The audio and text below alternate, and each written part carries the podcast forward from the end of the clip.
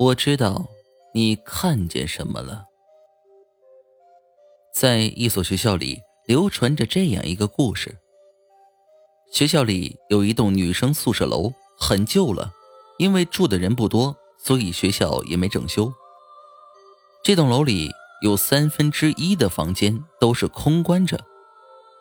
小美和小景是刚住进来的新生，第一天晚上深夜。他们隐约听到有很凄惨的哭声从走廊里传来，以后几天每晚都是这样，听得人毛骨悚然，无法入睡。于是他们就向学姐说起了这件事儿。开始学姐们一口否认有这种事情，但是经不住小美和小景的追问，终于说出来了。原来在这楼里某一间寝室，曾经有一个女生上吊了。小美是一个无神论者，一听这话，她就不信了。晚上有哭声，肯定是有人装人装神弄鬼。今晚我就去拆穿他。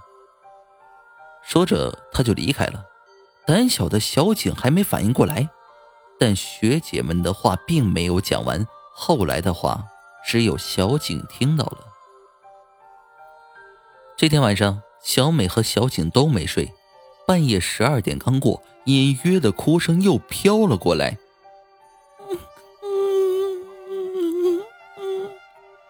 这咿咿呀呀的哭声令人汗毛倒竖。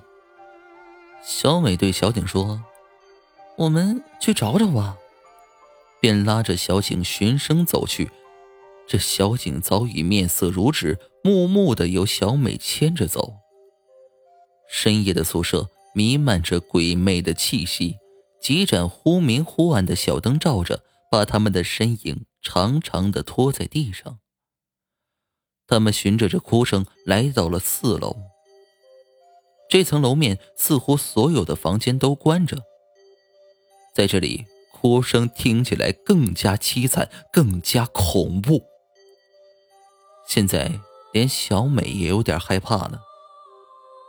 他们来到一间寝室门前，这里就是传出哭声的地方。这间寝室显然已经空关了很久，门上斑驳的旧漆和一切蜘蛛网表明这里好多年没人料理了。而这时，恐怖的哭声突然停止了，留下了死一般的寂静。小美定了定神，看了眼发抖的小景，然后用力推门。但是门锁的死死的，根本推不开。小景颤抖的说：“我，我们回去吧，我，我，我好怕。”小美根本不听，她发现这个门锁是老式的，有一个指甲盖大小的钥匙孔，于是她就把眼睛对着这个钥匙孔朝里看，只看到血红的一片，除此之外什么也没有。他揉了揉眼睛，再朝钥匙孔里看去，依旧是血红的一片红色。哎，怎么竟是一片红色呢？听到这话，小景一下子瘫倒在了地上，发青的嘴唇颤抖的说：“学学姐说，那女生吊死的时候，眼睛被血染红了，她的眼珠是红色的。”